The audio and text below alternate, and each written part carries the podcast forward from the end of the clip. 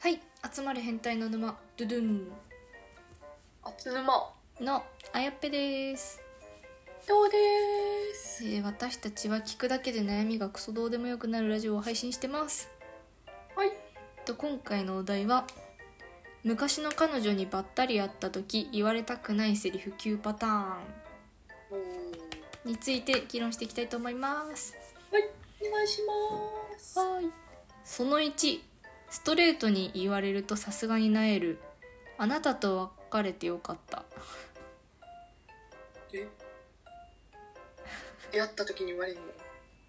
の別れた後たまたまばったり会った時にえー、辛辣空気読めねえ空気読めねえ それはちょっと別れて正解でしたねその女子とはなんか俺もそう思うって言えばいいと思いますただただそうねだよねみたいな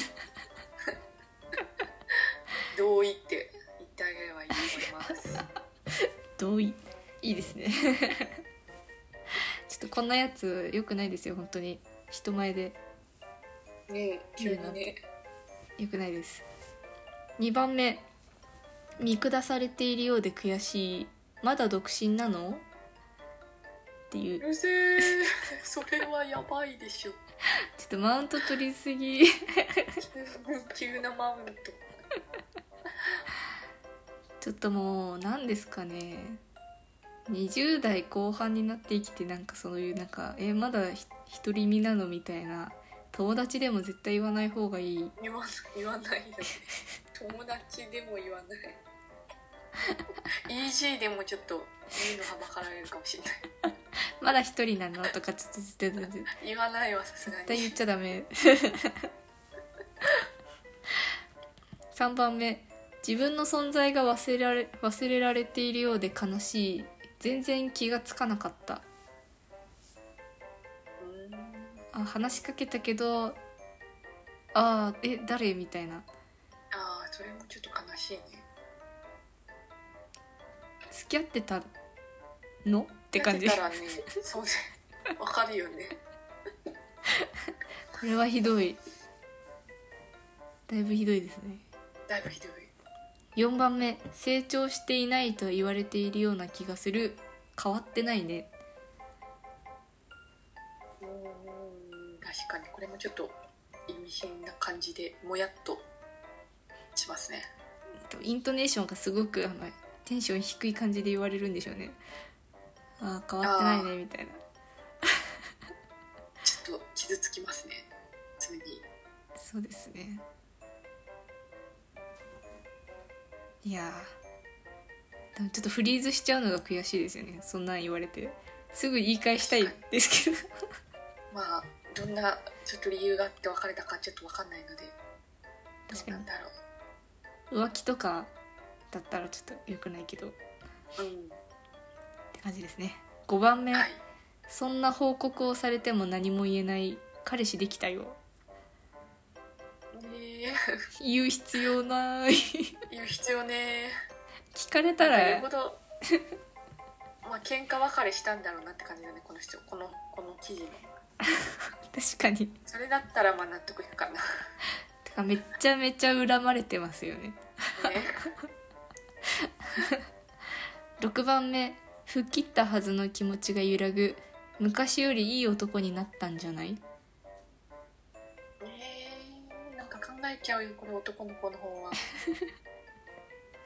なんかけなされても褒められても別れちゃったから何とも言えないやつですよねね7番目お互い様だろと言いたい言い返したくなる老けたねええーこれもちょっとひど いよそりゃ年月経ってますから老もうねけたねか老けたね老けたねーか40代ぐらいで言うならねともかくね 23年の差だったら23年で老けるかな